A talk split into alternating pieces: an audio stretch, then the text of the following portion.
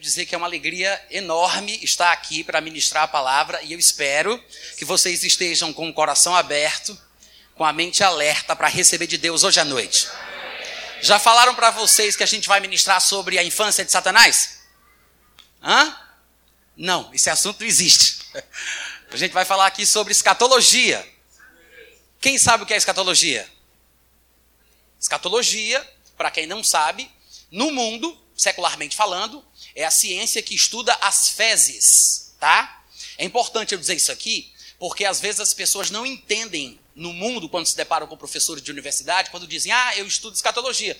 Quem é do mundo, está na academia, é professor universitário, sabe que escatologia é estudo das fezes. Então, para você não ser surpreendido, é bom que você saiba que existe esse aspecto da palavra escatologia. No mundo cristão, na teologia, o significado é outro, completamente diferente, tá? Escatologia, na, no cristianismo, na teologia, significa o estudo das últimas coisas, tá bom?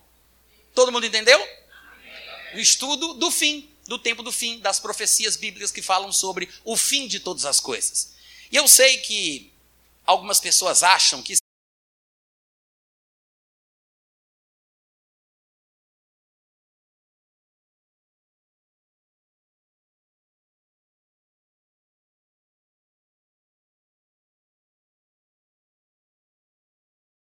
escatologia é um assunto tão complicado, tão complexo, tão absurdo, que não se deveria nem ensinar para um novo convertido. É uma tolice pensar isso, porque a segunda carta escrita por Paulo, depois de Gálatas, foi 1 Tessalonicenses, no ano de 50 e, 50 e pouco, eu não me lembro agora exatamente que ano foi, mas 50 e pouco ele escreveu 1 Tessalonicenses e 2 Tessalonicenses. Eu não sei se foi 59, sei que foi 50 e pouco. A primeira carta aos Tessalonicenses ele escreveu para um povo bem novinho convertido. Bem novinho convertido. E mesmo assim, escrevendo aos Tessalonicenses, em todos os capítulos de 1 Tessalonicenses, no final de cada capítulo, ele fala da volta de Jesus Cristo. Há quem diga, inclusive, que as cartas de Paulo aos Tessalonicenses são o Apocalipse de Paulo, porque ele fala exaustivamente sobre esse assunto. E além disso, ao escrever aos Tessalonicenses sobre escatologia, ele disse que falava com eles quando estava presente sobre escatologia, mesmo eles sendo novos convertidos. Isso quer dizer o seguinte: escatologia, o estudo do fim, o estudo das últimas coisas, dos últimos dias, faz parte de qualquer discipulado cristão básico. Tá bom, gente? Vocês me ouviram? O problema que surge do estudo da escatologia se dá, primeiro, porque existem muitas linhas de pensamentos, não, não existe uma linha só, existem vários pregadores, várias ideias diferentes, há várias escolas de pensamento a respeito de muitos pontos fundamentais. Há quem pense de uma forma a respeito do milênio, Há quem pense de outra forma. Há quem pense de uma forma sobre o arrebatamento, há quem pense de outra forma. Há quem pense de uma forma sobre o anticristo, há quem pense de outra forma. Há quem interprete a batalha de Armagedon de um jeito, há quem interprete a batalha de Armagedon de outro jeito. Então, por causa da pluralidade de ideias, de visões, de convicções a respeito das questões escatológicas, é que quando a gente vai estudar, por não termos orientação apropriada, a gente se sente confuso porque na maioria das vezes nós estudamos por conta própria, curiosos como somos, vamos para o YouTube, aí a desgaceira começa toda ali, a bagunça começa ali, né? Porque no YouTube você vai encontrar todo tipo de coisa. Você vai encontrar pré-milenista, pós-milenista, pré-tribulacionista, pós-tribulacionista, mídia-tribulacionista. Você vai encontrar gente que crê que a igreja vai estar na tribulação, tem gente que crê que a igreja não vai estar na tribulação, tem gente que crê que a igreja vai ser decapitada e tem gente que crê que não. Então você acaba ficando muito confuso. Então você me diz, Natan, o que é que você me aconselha para estudar escatologia num caminho que você considere bom, seguro, que realmente tem alguma fundamentação assim equilibrada no seu ponto de vista? Eu só digo o seguinte: tem muitas coisas que você pode fazer, mas se você quiser um único livro que você precisa conhecer para estudar escatologia, você não vai precisar de nenhum outro mais além desse aqui. Nenhum outro mais. Em português, editado pela Vida, editora Vida. Eu trouxe esse livro aqui só para mostrar para vocês, acredita? Aumentei o peso da minha bagagem no avião só para mostrar para vocês. Manual de Escatologia, do doutor J. Dwight Pentecost. Manual de Escatologia. Isso aqui é um clássico, tá, gente? É um clássico. Eu, eu ousaria dizer que é o melhor livro, o melhor livro que nós temos em português, que quiçá em qualquer idioma, publicado sobre escatologia. Isso aqui é um compêndio, tá? É um compêndio. Ele trata sobre todos os pormenores da área da escatologia. Todos. Então, é um livro que você pode ler de capa a capa, mas é um, um livro que também pode servir de, de referência para você consultar. Ele tem índice remissivo.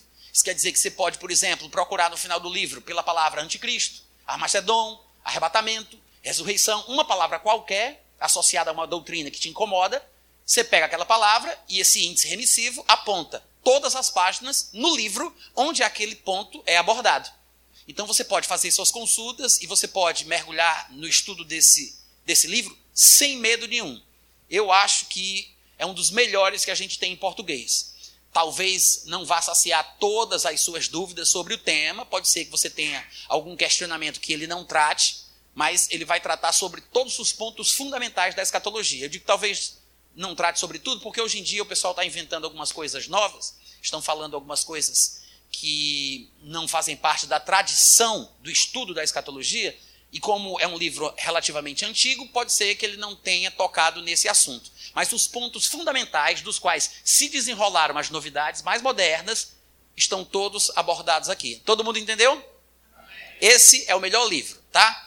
Agora, a gente não vai ter condição, eu quero deixar isso bem claro, nós teremos aqui quatro sessões, não são sessões espíritas, tá?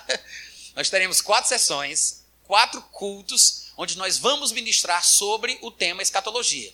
Tem muita coisa para falar, tá? Tem muita coisa para falar. Hoje eu vou fazer uma espécie de introdução glorificada. É uma introdução, mas não vai ser assim uma introduçãozinha rasa, não. Eu vou tentar, dependendo de como eu senti a reação de vocês, eu vou tentar mostrar algumas questões profundas associadas ao tempo em que nós vivemos hoje na Terra. Eu sei que a gente não pode falar da Bíblia toda numa noite só, muita informação desinforma, tá? Eu tenho consciência disso, mas tem coisas que eu preciso dizer. Quem aqui tem um ano de convertido? Um ano. Até um ano. Dois meses, três meses, seis, até um ano. Até um ano de convertido, tá? Três pessoas. Muito bem. Tem alguém que tenha até três anos? Até cinco? Todo mundo aqui é de dez para frente? Ou vocês são apenas tímidos mesmo? e não levantam a mão quando eu pergunto. Pelo que parece, a maioria do povo aqui é crente velho, né? Hein? Acima de cinco. Muito bem. Tá. Para eu ter uma referência aqui das coisas que eu vou citar. Primeira coisa que eu quero dizer sobre escatologia é que faz parte de qualquer discipulado cristão básico, tá?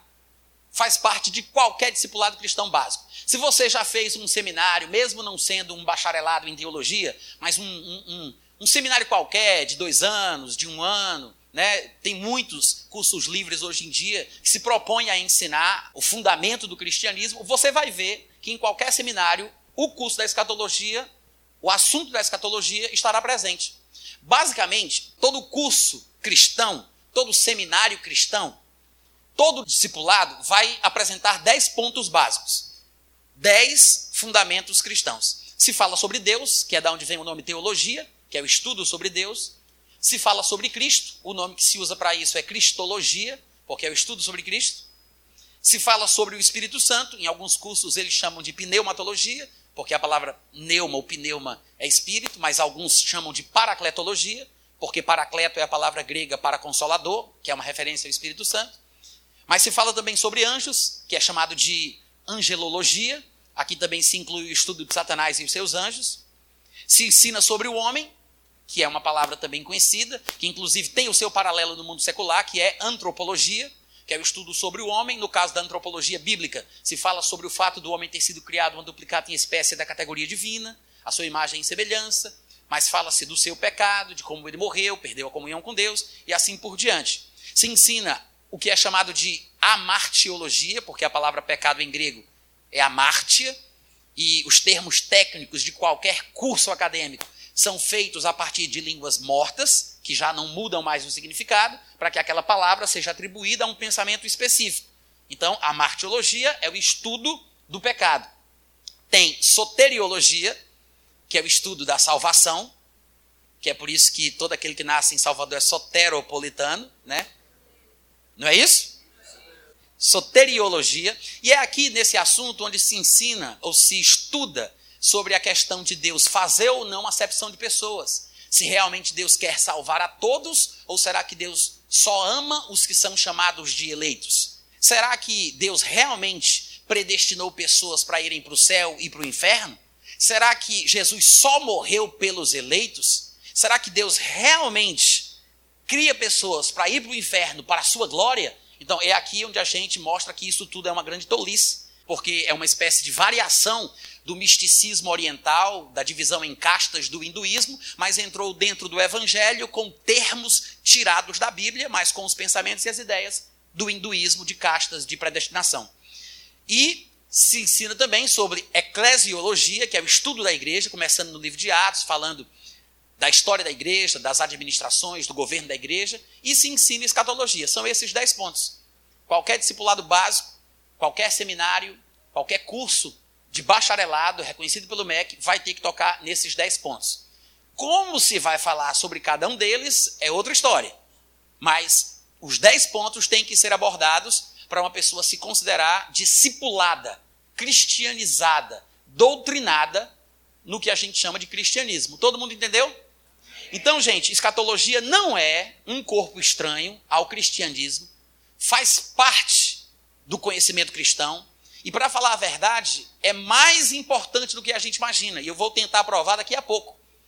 A princípio, eu quero dizer que eu sei, eu sei, que dependendo do nosso nível de escolaridade, da nossa experiência, da nossa vivência, a gente se assusta, né, com alguns termos, algumas palavras, o palavreado que é apresentado, algumas coisas a gente não entende, então a gente fica um pouco assustado.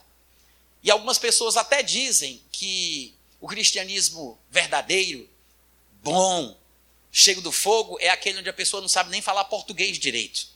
Que a pessoa não tem conhecimento porque é muito cerebral, um cristianismo muito cerebral, que a gente não tem que saber muita coisa, não. Jesus escolheu pescadores, semi-analfabetos, pessoas incultas, brutas, ignorantes. E tem gente que critica a informação e o conhecimento.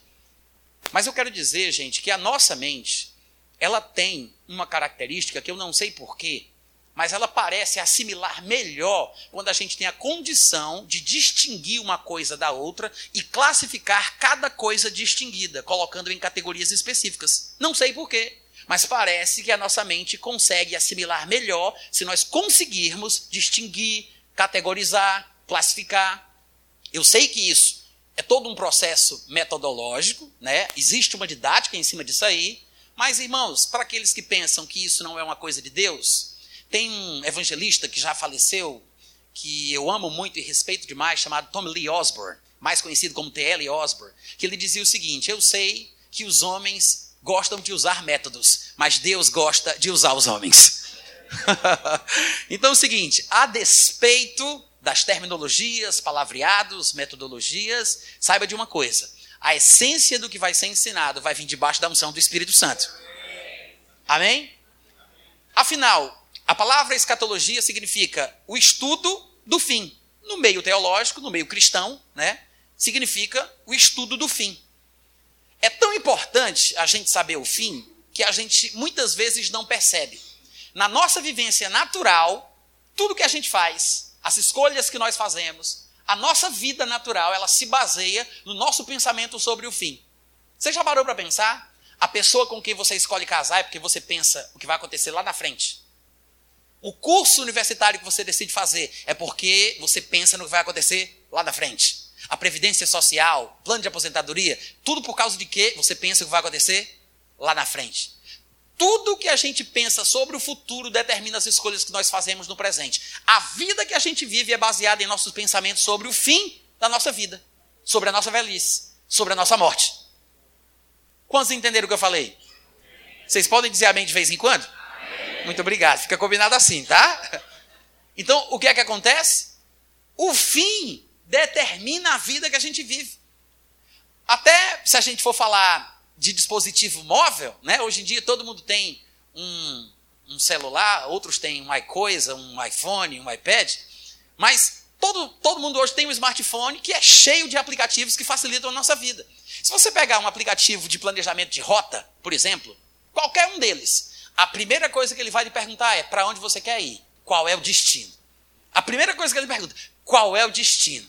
Porque quando você coloca o destino, ele, ele traça a rota de como você chegar lá a partir do lugar que você está. É exatamente a mesma coisa. Nós poderíamos dizer que só existem dois destinos previamente estabelecidos por Deus: a glória e a comunhão eterna com Deus, ou a danação eterna e a perdição do inferno. São os únicos dois destinos previamente estabelecidos. Então você decide em qual deles você quer chegar. É, são como duas esteiras rolantes, nas quais você sobe sabendo para qual lugar cada uma leva. Então você sobe na esteira e você sabe onde vai chegar. Então, da mesma forma, para que nós saibamos se estamos no caminho certo, nós precisamos estudar o que a palavra de Deus diz sobre o fim. Quantos compreendem? Além disso, além disso, eu quero lembrar que de 37 a 40% da Bíblia, eu estou falando Bíblia, de, de Gênesis a Apocalipse, tá? 37 a 40% da Bíblia fala sobre escatologia. Veja bem, 40% é quase 50%, só falta 10% para chegar em 50%. 50% é a metade, a metade da Bíblia. De 37% a 40% é só sobre escatologia. A Bíblia toda. Isso quer dizer que a outra metade fica com o resto dos assuntos. Mas quase 50% é só sobre escatologia. Quem está entendendo? Em termos de Novo Testamento, se a gente for falar em termos de Novo Testamento, só existem três livros do Novo Testamento que não falam sobre a volta de Jesus. E a volta de Jesus é um tema escatológico, né? Mas veja, de todo o Novo Testamento só tem três livros que não falam da volta de Jesus. E são três livros tão pequenininhos que tem um capítulo só. É Filemão, 2 João e 3 João. Quais são os livros? Posso colocar na prova? Segunda-feira é a prova, hein? Filemão, segunda João e terceira João. São livrinhos tão pequenininhos, epístolas, cartas tão pequenininhas, que só tem um capítulo. Talvez por isso, por serem tão breves, é que não tenha dado tempo dos autores falar sobre o assunto. Porque todo o Novo Testamento fala, todas as epístolas do Novo Testamento falam, só essas três não. O que é que eu quero mostrar com isso? Que é um assunto importante, gente. É um assunto importante até mesmo naquilo que é chamado pelo autor da Epístola aos Hebreus de princípios elementares da doutrina de Cristo, essa é a expressão que ele usa, até aquilo que é chamado de princípios elementares da doutrina de Cristo, apresenta dois pontos escatológicos. Os princípios elementares são seis. Aparecem em Hebreus, capítulo 6, versículo 1 e versículo 2. Ele diz assim: Por isso, pondo de parte os princípios elementares da doutrina de Cristo, Algumas Bíblias dizem princípios rudimentares. Por quê? Porque elementar significa rudimentar, básico, fundamental. É, é, é onde isso, é aquilo sobre o que todas as coisas são construídas. Então ele dizendo, deixe, ele diz, deixemos de lado, pondo de parte os princípios rudimentares, básicos, fundamentais, elementares da doutrina de Cristo. Deixemos-nos levar para o que é perfeito Aí ele diz quais são os princípios elementares. Por isso, não vamos lançar de novo. Primeiro princípio elementar, a base do arrependimento de obras mortas. Segundo princípio elementar, fé em Deus. Terceiro princípio elementar, o ensino de batismos. Batismos, no plural. Porque quando a pessoa nasce de novo, ela é batizada no corpo de Cristo. Depois ela é batizada no Espírito Santo. E depois ela é batizada nas águas. Não necessariamente nessa ordem.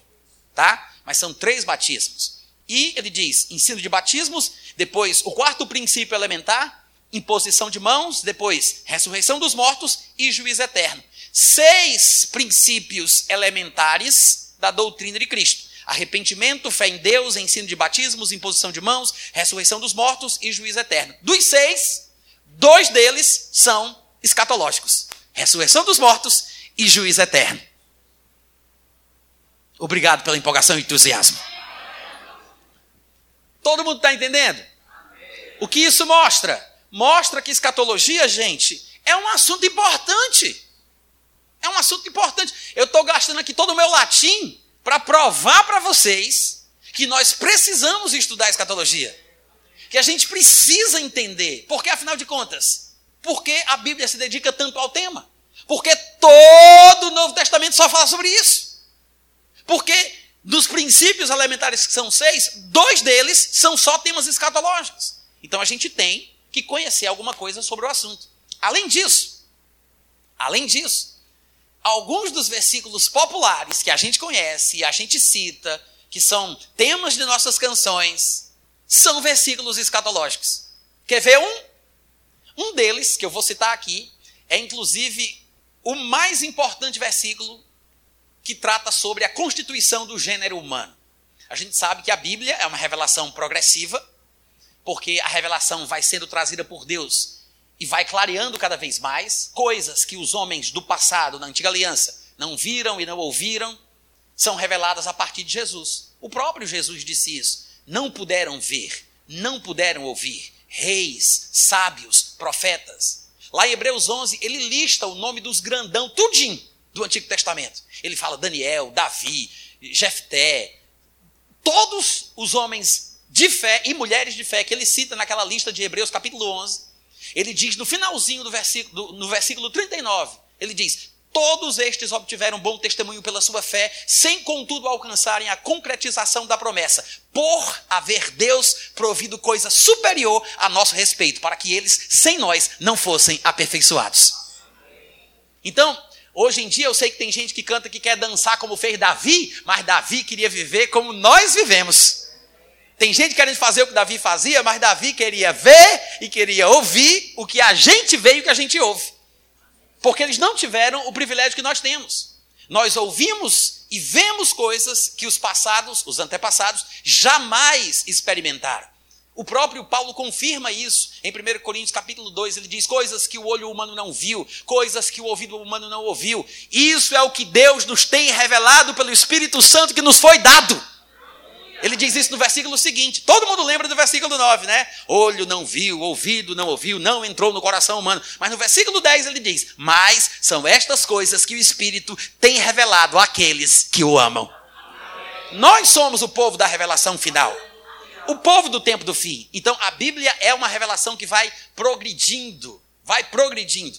O versículo mais importante, lembre-se, considerando a Bíblia como revelação progressiva, o versículo mais importante sobre a constituição do gênero humano é 1 Tessalonicenses, capítulo 5, versículo 23, que diz que o Deus da paz vos santifique em tudo. E logo em seguida ele diz o que é tudo. E todo o vosso espírito, alma e corpo sejam conservados, íntegros e irrepreensíveis na vinda de nosso Senhor Jesus Cristo. Até o versículo mais importante sobre a explicação de como o homem foi constituído por Deus é um versículo escatológico. Porque nós temos textos que falam sobre a natureza humana, até mesmo Gênesis, capítulo 2, versículo 7, que diz que ele formou o homem do pó, soprou nas narinas o sopro de vida e ele passou a ser alma vivente, já mostra que o homem é constituído por três partes: formou do pó, soprou nas narinas, o pneuma, ou melhor dizendo, já que a palavra ali era hebraica, ruar, quando sai da boca de Deus, toca na narina do homem, surge a alma. Então ele menciona os três: corpo, espírito e alma. Mas não há clareza doutrinária sobre a constituição humana. É uma declaração solta, cuja revelação mais precisa só vai vir depois, porque a Bíblia é uma revelação progressiva. Tanto é que ninguém é tão detalhista e preciso como Paulo no Novo Testamento. Não é à toa que Paulo tenha sido escolhido por Deus, porque Jesus diz, é um instrumento escolhido. Não é à toa que Paulo foi escolhido por Deus para escrever dois terços do Novo Testamento, a ponto de o próprio Pedro, que andava com Jesus, ler as epístolas de Paulo. Não é à toa. Por isso que esse texto, paulino, como gostam os teólogos, né, de 1 Tessalonicenses 5,23, é o melhor versículo sobre a constituição humana. Nós somos seres espirituais, porque Deus é espírito e ele nos fez a sua imagem e semelhança. Então somos seres espirituais. Deus é o Pai dos espíritos. É como espírito que nós adoramos a Deus. Amém, gente? Porque se eu orar em línguas, o meu espírito ora de fato. A oração espiritual é a oração em língua. Somos seres espirituais. O meu verdadeiro eu é o espírito. Tá? Ninguém tem que crucificar o eu. Deixa eu aproveitar, deixe Deixa eu logo dizer isso aqui. Ninguém tem que crucificar o, o eu está do nosso lado, gente. Tá? O eu está do nosso lado. A gente tem que crucificar a carne. Está escrito em Gálatas, todos aqueles, Gálatas 5, 23 talvez, todos os que são de Cristo crucificaram a carne com as suas paixões e concupiscências. Carne e corpo são termos intercambiáveis, significam a mesma coisa. É por isso que Paulo disse: Eu esmurro o meu corpo. Esmurrar o corpo, crucificar a carne, são formas diferentes de falar a mesma coisa. Então, não temos que crucificar o eu, porque o eu é a parte que fala em línguas. O eu é a parte que tem comunhão com Deus. O eu é o nosso espírito. Eu esmurro meu corpo. Eu oro em outras línguas. Temos uma alma que constitui as nossas qualidades emocionais e intelectuais e moramos dentro deste corpo, que tem inúmeros, dezenas e centenas de sentidos. Dos mais conhecidos, tem cinco: visão, audição, tato, paladar e olfato. Né? Mas o versículo mais importante sobre a constituição do gênero humano é um versículo escatológico. Quem diria? A gente lê e muitas vezes não percebe isso. O Deus da paz vos santifique em tudo, e todo o vosso espírito, alma e corpo sejam conservados íntegros e irrepreensíveis. Por qual razão devo cuidar do meu espírito, da minha alma e do meu corpo? Porque eu vou prestar conta na vinda de Jesus. Então, isso me mostra que saber que, ou estar sempre sendo lembrado de que Jesus está voltando, de que eu vou me encontrar com Ele, quanto mais me falam da volta de Jesus, mais eu me lembro que quando Ele vier, eu vou prestar conta do meu espírito, da minha alma e do meu corpo. Amém ou ai de mim? Amém. Tem misericórdia, Deus. Além disso, tem outro versículo popular também. Quem aqui nunca ouviu? Procura apresentar-te a Deus aprovado como obreiro que não tem de que se envergonhar, que maneja bem a palavra da verdade. Quem já ouviu isso? É um versículo escatológico. Abre lá, esse eu quero que você abra. Eu quero que você confira com os seus olhos que a terra há de comer. Se Jesus não volta antes, né, gente? Claro. 2 Timóteo, capítulo 2, versículo 15. Eu vou ler na revista e atualizada, tá, gente? O que tiver aí não tem nada a ver comigo tá? A pregação está em cima do que está escrito na minha Bíblia. Brincadeira. 2 Timóteo capítulo 2, versículo 15, diz assim: Procura apresentar-te a Deus aprovado, como obreiro que não tem de que se envergonhar, que maneja bem a palavra da verdade. Ele está falando, olha aqui, só um minutinho. Quando ele diz assim, que maneja bem a palavra da verdade, levanta a cabeça, olha essa covardia, vamos ler todo mundo junto, hein? Quando ele diz que maneja bem a palavra da verdade, ele não está falando sobre você encontrar capítulos e versículos na Bíblia, sobre você conhecer referências, saber abrir o livro de Abacuque em dois minutos. Ele não está falando sobre isso. Ele está falando sobre você conhecer a verdade, entender a doutrina, não misturar os conceitos, não se equivocar com as ideias. É esse o significado. Você vai ver que vai ficar mais claro. Ele diz: procura apresentar-te a Deus aprovado como obreiro que não tem de que se envergonhar, que maneja bem a palavra da verdade evita da mesma forma os falatórios. Eu sei que pode não parecer, mas ele vai esclarecer isso. Quando ele diz falatório, ele não está falando sobre fofoca, sobre falar besteira. Ele vai falar sobre doutrina. Está falando falatório, a palavra é falatório, mas é o significado, é, é, tem o significado de doutrina, de ensinamento. Veja, ele diz: evita falatórios inúteis, é porque ele considera que esse tipo de ensinamento sobre o qual ele quer tratar é um falatório inútil. É por isso que ele trata de forma pejorativa, né? Ele diz: evita falatórios inúteis e profanos, que é o contrário daquilo que é santo, pois os que deles usam fazem com que a impiedade seja ainda maior. Além disso, a linguagem deles corrói como câncer. Antes de eu continuar a leitura, diz uma coisa aqui para mim: é forte ou não é a linguagem que ele usa? Não, vamos lá, gente. Eu fiz uma pergunta, eu espero uma resposta. É forte ou não é? É forte, Brasil. Ele disse: corrói como câncer. O que é que corrói como câncer? Ele disse: a linguagem deles, o que eles falam, é inútil, é profano. Aí você pensa logo: só pode ser palavrão, só pode ser xingamento, só podem ser palavras de baixo calão. Não é. Ele está falando sobre doutrina. Ele está falando sobre ensinamento. E ele vai dizer: entre os quais se incluem Himeneu e Fileto, estes se desviaram da verdade, pregando, ensinando, asseverando que a ressurreição já se realizou. Peraí, então ele está falando sobre a doutrina da ressurreição? Porque às vezes a gente lê uma parte do texto e não percebe que quando Paulo quer falar sobre falatório inútil e profano, que faz com que a impiedade dos ouvintes seja ainda maior, é a forma errada de se falar sobre a ressurreição. Quantos estão me acompanhando? Eu sei que alguns de vocês ainda não entenderam como é que pregar errado sobre a ressurreição pode fazer com que a pessoa peque mais, mas eu vou chegar lá. Daqui a pouco eu vou explicar. O que eu quero que você entenda, primeiro, é o que o texto diz. O que realmente ele diz. Depois a gente vai pensar sobre o que ele significa. Veja que ele está dizendo que o falatório inútil, o falatório profano, que faz com que a impiedade seja maior, essa linguagem que corrói como câncer, é o que eles asseveram declaram com ousadia nas suas pregações, nas suas mensagens sobre a ressurreição. Até aqui está claro? Outra coisa que eu quero chamar a atenção de vocês é que ele chama a pregação deles, o ensinamento deles, a doutrina deles, de linguagem corrosiva como câncer. Quando a gente acompanha muito o ministério de Paulo, a gente conhece bem os termos de Paulo, a abordagem de Paulo, e a gente tem familiaridade com a forma dele de se expressar sobre as coisas, automaticamente a gente já sente e entende o que ele quer dizer com isso.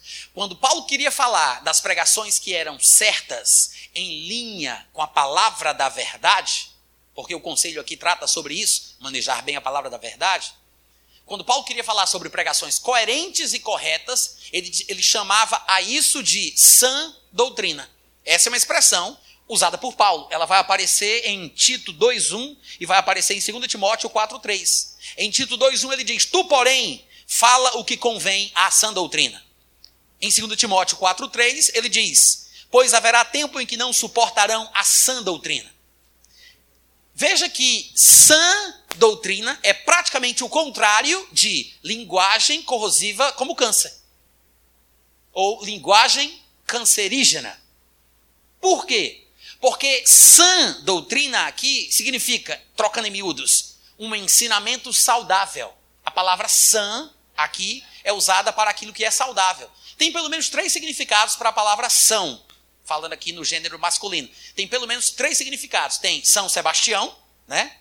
São é santo, São Sebastião. Tem São o verbo, eles são. E tem o são de ser saudável. Sã no feminino é a mesma coisa de ser são é ser saudável. Quando ele fala de sã doutrina, ele está falando de, ele está falando de ensinamentos saudáveis, contrários ao ensinamento doentio, que corrói, que é cancerígeno. Então, quando ele fala sobre linguagem cancerígena, é forte, eu sei que é forte, mas Paulo quer fazer isso. Ele quer causar um impacto. Ele quer que Timóteo entenda, ele quer que os leitores entendam que não se pode aceitar que qualquer um fale tudo. Não se pode ouvir qualquer coisa. Não se pode ouvir qualquer pessoa. Eu sei que existe um monte de livro no mundo, mas a gente não vai ter tempo para ler tudinho. Vamos ler os melhores, gente. A gente tem que ter mais critério. A gente tem que ter mais cuidado. Não dá para ficar ouvindo toda a pregação. Às vezes, por causa de uma pregação, tem gente que planta uma semente do mal no seu coração que nunca mais ela consegue resolver na sua vida. Você não sabe o que o ensinamento errado pode fazer. Paulo aqui falando de ensinamentos errados sobre a doutrina da ressurreição, que é um princípio elementar da doutrina de Cristo, ele disse: "Eles estão fazendo com que os ouvintes pequem ainda mais" estão fazendo com que a impiedade seja ainda maior. Aí você então me pergunta, Natan, como? Como uma pregação errada sobre a doutrina da ressurreição faz com que alguém peque mais? Vou explicar agora. Hoje em dia, nós não ouvimos mais esse erro doutrinário com este, este, estes termos.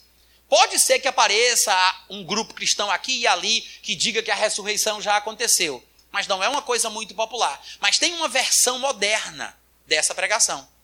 Primeiro vamos entender o que significava o que eles diziam, para a gente passar para a versão moderna. A ressurreição é o cume, o, o ponto é o máximo da vida cristã. É o ápice do cristianismo. Toda a nossa vida cristã se resume em esperar Jesus Cristo voltar para que, no arrebatamento, a gente seja transformado ou pela ressurreição nós tenhamos um novo, um novo corpo. é o ápice da vida cristã. Até o dia da ressurreição, até o dia da transformação do nosso corpo, seja pelo arrebatamento, seja pela ressurreição, até esse dia nós estaremos em constante prova. Em constante prova. E essa transformação final será o momento em que a nossa salvação se tornará irreversível. Ou seja, é o, é o momento da irreversibilidade da salvação. Porque até lá, o nosso nome, o, o nosso nome pode ser riscado do livro da vida. Tem gente que diz assim, mas Natan, a pessoa pode perder a salvação? Eu não acredito que pode perder. Tem uma passagem lá em João que diz isso, tem uma passagem ali que diz outra. Tem... As pessoas não entendem a possibilidade da perda da salvação porque não entenderam que a salvação ainda não se realizou. Hoje, nós somos salvos pela fé. O que é fé? É a convicção de um fato que não se vê. É a certeza de uma coisa que se espera. Porque o que alguém já vê, não tem como esperar. Mas se alguém não vê, com paciência, pode aguardar aquilo. Ninguém espera o que já tem. Porque em esperança nós somos salvos. Esperança que se vê não é esperança. Porque se alguém já vê, como esperará? Mas se não temos não vemos, então com paciência nós o aguardamos. São argumentos de Paulo, lá em Romanos capítulo 8, falando sobre salvação. Então, porque as pessoas não entendem que a salvação não se realizou, elas não entendem que a salvação pode ser perdida, porque ela não foi consumada. É por isso que lá em 1 Pedro, no capítulo 1, a partir do versículo 1, ele, vai, ele vem falando que nós temos uma herança incorruptível, imarcessível, que não murcha, inexorável, reservada para a gente nos céus. Nós que estamos na terra e somos guardados pelo poder de Deus, mediante a fé, para esta salvação que vai se revelar no último tempo. Vai se revelar. Vai se revelar no último tempo. Então, estamos pela fé em nossa vida cristã até o dia da consumação da nossa salvação, que é quando o nosso corpo será transformado e então esse processo será irreversível. Irreversível, tá? Se nós formos infiéis, ele continua fiel. Se nós perseverarmos, nós reinaremos com ele. Mas se por acaso, em algum momento da nossa vida, a gente chutar o pau da barraca e se nós o negarmos, ele, por sua vez, nos negará. Aí as pessoas dizem, Natan, você está querendo dizer que se eu cometer um pecado depois de crente eu perco a minha salvação? Claro que não. Ninguém foi salvo porque parou de pecar, então não pode perder a salvação porque continua pecando. Alô? Nós não fomos salvos porque paramos de pecar. Alguém aqui foi salvo porque parou de pecar? Levante sua mão. Queremos orar por você, seu mentiroso. Nós fomos salvos porque cremos em nosso coração que Deus ressuscitou Jesus dentre os mortos e confessamos Jesus como Senhor da nossa vida. É pela graça. Eu não fiz nada, eu nem mereço.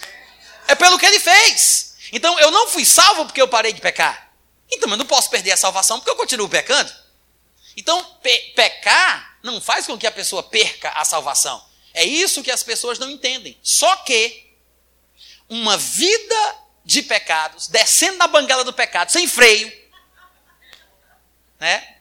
Falando no português bem dizido, descendo na banguela do pecado, sem freio, talvez nos conduza a um estado de espírito tal onde nós neguemos o Senhor que nos resgatou. Não é por causa do pecado. Lembra que Paulo fala em 1 Coríntios capítulo 5 que um homem tinha tido relações sexuais com a mulher do pai dele? E Paulo diz: Estou preocupado com a salvação do nosso irmão. Paulo diz: estou preocupado com a salvação dele. Então, não estando presente, mas ausente, eu já decidi, reunidos o meu espírito e o vosso, pelo nome do Senhor Jesus, que o tal seja entregue a Satanás para a destruição da carne, a fim de que o espírito seja salvo. Palavras da salvação. Nossos corações estão no alto. Eu não sei como é que é a homilia, mas vocês pegaram o negócio. Veja o que foi que Paulo disse. Ele disse: entregue a Satanás para a destruição da carne a fim de que o espírito seja salvo. O homem fazia sexo com a madrasta. Hein? É um pecado cabeludo ou não é? É um pecadão. É um pecadão. E tem pegadinho e pecadão, viu? Para quem pensa que não tem. Tá? Eu sei que tem gente que pensa que não tem, né? Mas Jesus disse que tem pecadinho e pecadão. Naquele dia, falando com Pôncio Pilatos, ele disse: Tu pensas que tem autoridade para me soltar? Se de cima não tivesse sido dada essa autoridade para ti, tu não teria nenhuma. Mas saiba que aquele que me entregou a ti, maior pecado tem. Jesus disse isso. E noutra ocasião, Jesus disse: Quem falar contra o filho do homem será perdoado, mas quem falar contra o Espírito Santo não tem perdão, nem nessa vida, nem na outra. Tome.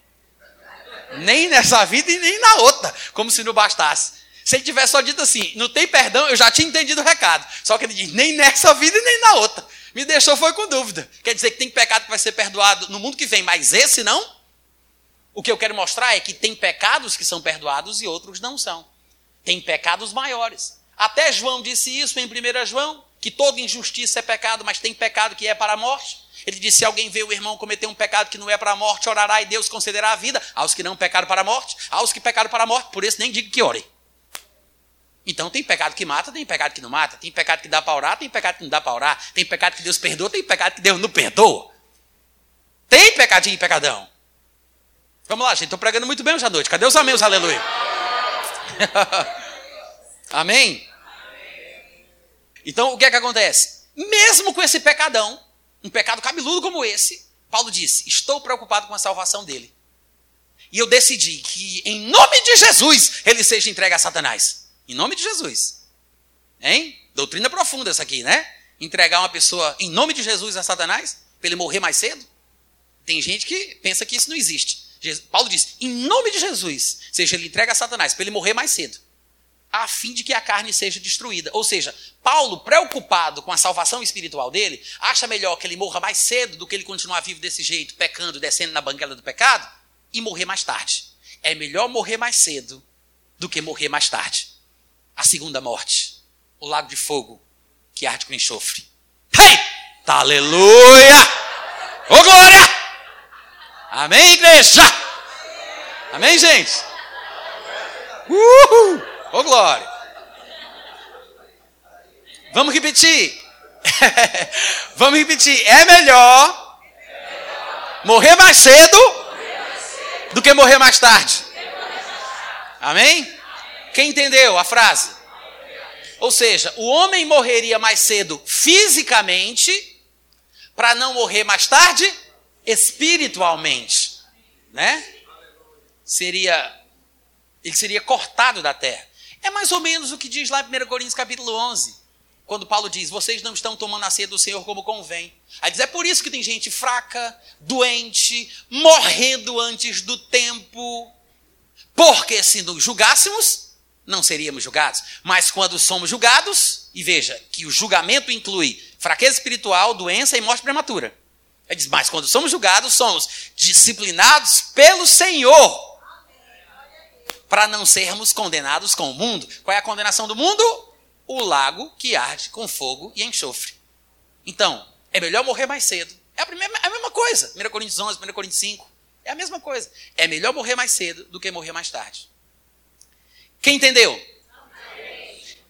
Então, pensar que a ressurreição já aconteceu, voltando para 2 Timóteo capítulo 2, pensar que a ressurreição já aconteceu bagunça a vida cristã de uma forma total. Por quê? Porque se eu já ressuscitei, eu vou me preocupar com o quê, criatura? Qual é o alvo que eu ainda tenho na vida? Eu vou me esforçar pelo quê? Eu vou fazer o quê? Por que, que eu vou me esforçar para ser cristão? Para deixar o pecado? Para resistir os meus desejos carnais? Para quê? Se a ressurreição já aconteceu. Isso, como disse Paulo, perverte a fé de alguns e faz com que a impiedade seja ainda maior. Quer saber qual é a versão moderna dessa pregação? Uma vez salvo, salvo para sempre. É essa aqui. Por quê? Se a ressurreição já aconteceu, então eu já fui salvo, é irreversível para mim, já estou na glória divina que me foi destinada, não tem como eu perder isso, então eu chuto o pau da barraca e não importa o que eu faça, Deus não vai ter condição de me lançar no inferno. É exatamente o que se ensina. Uma vez salvo, salvo para sempre. Quantos estão me ouvindo? Amém. É por isso que Paulo disse: falatório inútil, isso é profano, é uma linguagem que corrói como câncer.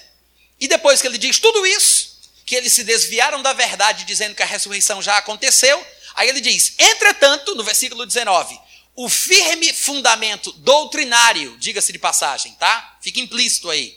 O firme fundamento doutrinário sobre a ressurreição permanece tendo este selo. Ou seja, o fundamento doutrinário sobre a ressurreição, o fundamento divino de Deus, é o seguinte: primeiro, o Senhor sabe quem é dele. Porque o homem vê a aparência, né? Mas Deus, ele vê o coração. Imitar crente, todo crente imita. Imitar crente, todo crente sabe, né? Se comportar como crente, fazer a coisa certa, levantar, fazer aleluia, oh, aleluia. Todo mundo sabe. Agora, a gente só vê o que está por fora. Deus vê o coração. É por isso que ele diz: primeiro fundamento para quem vai ser ressuscitado, o ensinamento bíblico correto sobre quem vai participar da ressurreição. Primeira coisa é: Deus sabe quem é dele. Deus, o Senhor, conhece os que lhe pertencem. Segundo ponto: aparte-se da iniquidade todo aquele que professa o nome do Senhor. Então, para ressuscitar, para participar da ressurreição, você tem que cumprir os dois pré-requisitos. Você tem que ter nascido de novo porque Deus é que sabe quem nasceu de novo. Porque Deus é que vê, é uma coisa interior, é no coração. Você tem que ter nascido de novo. E você tem que se afastar da iniquidade. Então, pensar que estar na graça, ou uma vez salvo, salvo para sempre, é poder pecar em paz, é uma grande tolice. Por quê? Porque você está correndo o risco de perder a grande bênção. Perverte a fé, faz com que a pessoa tenha vontade de pecar mais sem condenação. Eu tenho um ódio, um ódio dessa doutrina. Fico me tremendo todinho. Porque o pessoal hoje em dia está pregando assim: a igreja não pode viver com a condenação, igreja. Nós temos que fugir da condenação. A condenação é uma coisa ruim que a religiosidade colocou sobre nós. E tem muita pregação supostamente defendendo a doutrina da graça, dizendo que nós não podemos nos sentir condenados. Mas a condenação é uma bênção de Deus na vida do crente. Preste bem atenção, porque eu não sei quando você vai ouvir isso de novo. A condenação é uma bênção divina na vida do crente. Sabe por quê? Porque por meio da condenação você sabe quando você está fazendo besteira. Alguém vai me dizer: Ah, Natan, você está falando sobre aquele negócio do Espírito Santo condenar o crente, né? Não o Espírito Santo não condena o crente. Muita gente cita João 16 dizendo: Ah, mas ele não convencerá o mundo do pecado, da justiça e do juízo. O mundo! Ele convencerá o mundo. Ele não nos condena, pelo contrário, quem nos condenará se é Ele que nos ajuda? Ele é o nosso ajudador, não é o nosso condenador. Mas, então alguém me pergunta: de que condenação você está falando? A condenação, não de Satanás, não do nosso cônjuge, não do nosso inimigo mais íntimo. Eu estou falando da condenação do nosso próprio coração. Porque se você nasceu de novo, você tem um coração recriado e o teu coração recriado tem a norma da lei gravada nele. O teu coração. É por isso que lá em 1 João 3:21 ele diz: "Se o nosso coração não nos condenar, nós temos confiança diante de Deus." Se, tá? E somente se, como diz na matemática, se o nosso coração não nos condenar. Então eu preciso atentar ao que o meu coração diz, se ele me condena ou não me condena. A minha consciência é a voz do meu coração. Quando a minha consciência pesa, é uma coisa boa.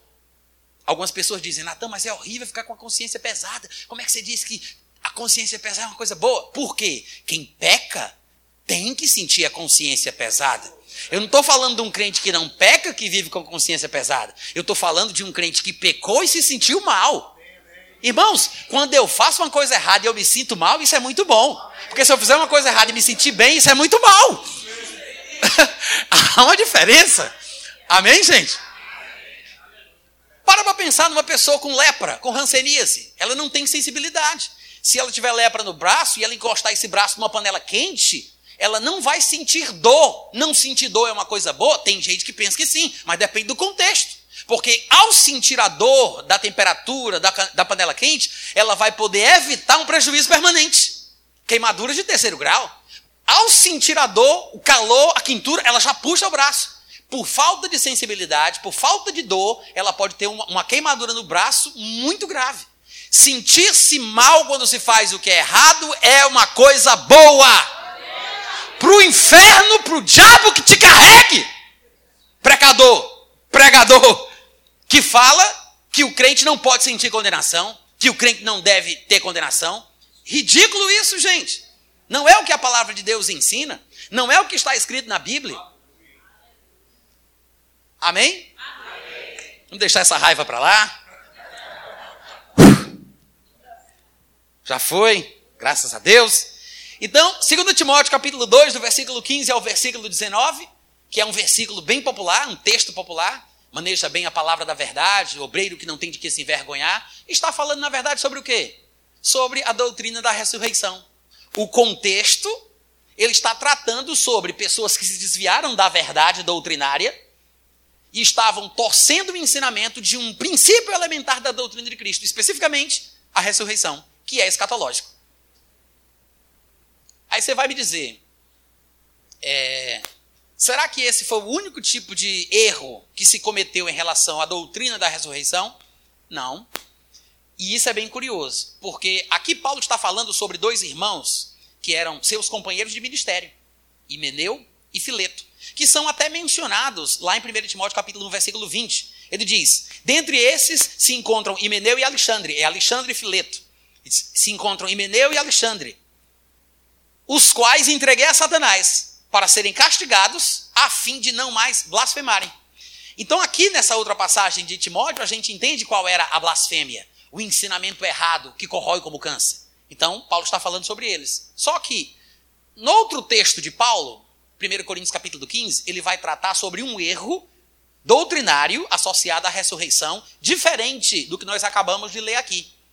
Eu acho que vocês devem saber que o capítulo 15 de 1 Coríntios, ele trata única e exclusivamente sobre a doutrina da ressurreição. Só sobre a doutrina da ressurreição. Quase o capítulo inteiro, né?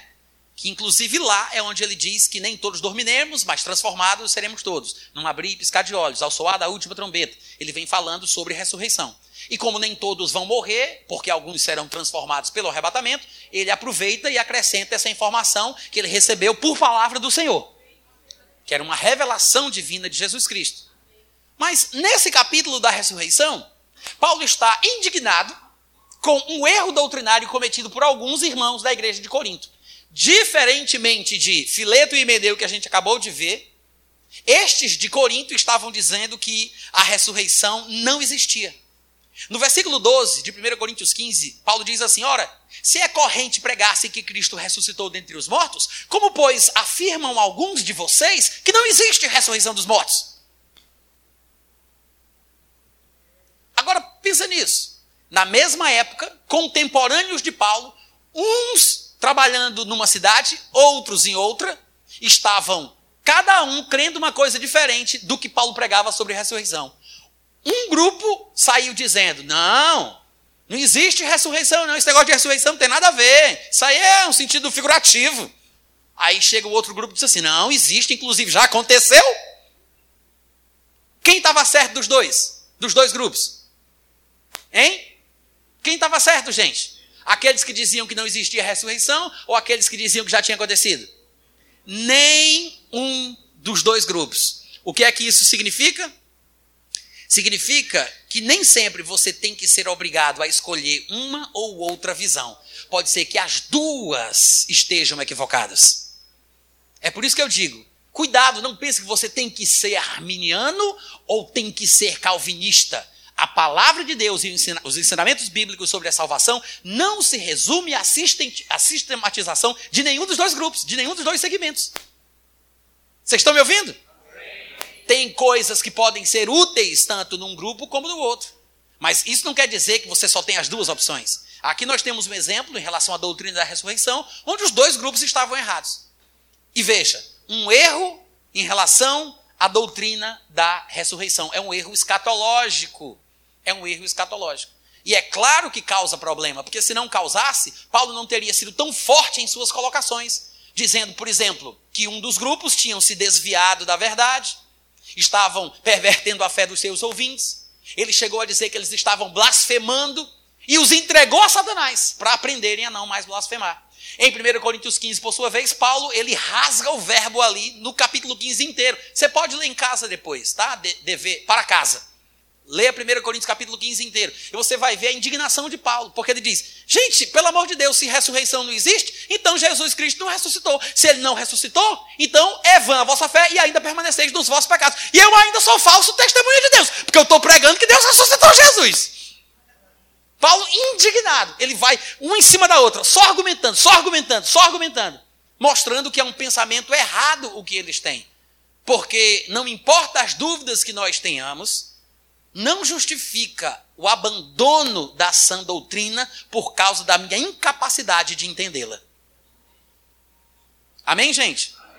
O que eu quero dizer com tudo isso? Que da mesma forma, veja que a ressurreição, a doutrina da ressurreição, é uma doutrina escatológica. Da mesma forma, outros pontos da escatologia, não somente a ressurreição, outros pontos da escatologia também podem ser mal interpretados. Para mais ou para menos, de acordo com a estatística do Ibope. Né? Tem gente que exagera numa coisa, tem gente que fica aquém da realidade dos fatos. O importante é a gente entender que nós precisamos ter cautela, equilíbrio sempre respeitando a Bíblia, porque a Bíblia interpreta a própria Bíblia. Nunca, nunca devemos nos basear em sensação, mesmo que chamemos de revelação. Porque tem gente que pensa que porque viu um anjo e o anjo lhe falou que ele tem que acreditar que aquilo é de Deus. Nem todo anjo que brilha, nem todo anjo de luz é necessariamente enviado por Deus. Depende daquilo que ele diz. Se um anjo enviado do céu disser qualquer coisa que seja contrária àquilo que já foi ensinado pela Bíblia, pelo Novo Testamento, pelos textos de Paulo, em vez de ser uma bênção, é uma maldição. Em vez de ser bom, é muito ruim. Então, mesmo o problema é que nós, nós somos tão ingênuos que se alguns de nós tem gente até que ora para ver anjo, esse é o problema. Já pensou? Já pensou se Satanás atende a tua oração? Porque quando você ora, ele também ouve. Eu não estou dizendo que ele é onipresente, né? mas ele é um ser espiritual e as limitações não são as mesmas que nós encontramos no mundo físico. Então, su vamos supor que ele ouça e ele te mande um anjo para falar contigo, para te trazer revelações, para você saber da verdade. Tem gente que não tem condição de expulsar um anjo em nome de Jesus. Não tem. Porque quando vê o anjo, ora anjo, não vou nem falar de anjo, quando a pessoa vê o profeta regalando os olhos para cima dela, ela já começa a tremer já começa a chorar, cai no chão babando, nervosa, perde o controle emocional, só porque a pessoa disse, varão, e pá, pá, e ah! A pessoa já cai no chão emocionada, porque Deus está falando com ela. Como é que uma pessoa, gente, no estado emocional ridículo desse, vai ter condição de expulsar um anjo que fala para ela em nome de Jesus? Hein? Não, me responde. Não tem condição. Mas tem gente que diz assim, né? Não, mas é porque Deus manda recado. Gente, sinceramente, posso abrir meu coração para vocês? Eu não quero recado de Deus. Sinceramente. Porque se Deus está mandando recado para mim, tem alguma coisa errada. A gente mora na mesma casa ele não fala direto comigo?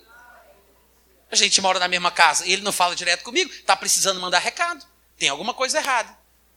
O problema é que a gente não entende isso, porque a gente pensa que o profeta, quando fala, é Deus falando. Tem gente, muita gente que até hoje pensa isso. Se fosse Deus falando quando o profeta fala, não importa as palavras que eles, que eles usem, porque tem gente que não consegue sair desse costume de dizer assim diz o Senhor, por causa dos textos do Antigo Testamento. E você vai ver que no Novo Testamento a terminologia usada pelos profetas neotestamentários é diferente. Mas o pessoal se prendeu à terminologia do Velho Testamento. Então, porque a pessoa diz, assim diz o Senhor, a pessoa pensa que é Deus falando. Mas, irmãos, basta a gente conferir o texto de 1 Coríntios, capítulo 14, versículo 29. Porque lá está escrito: em tratando-se de profetas, falem. Se for um culto público, dois, no máximo três. E os outros julguem.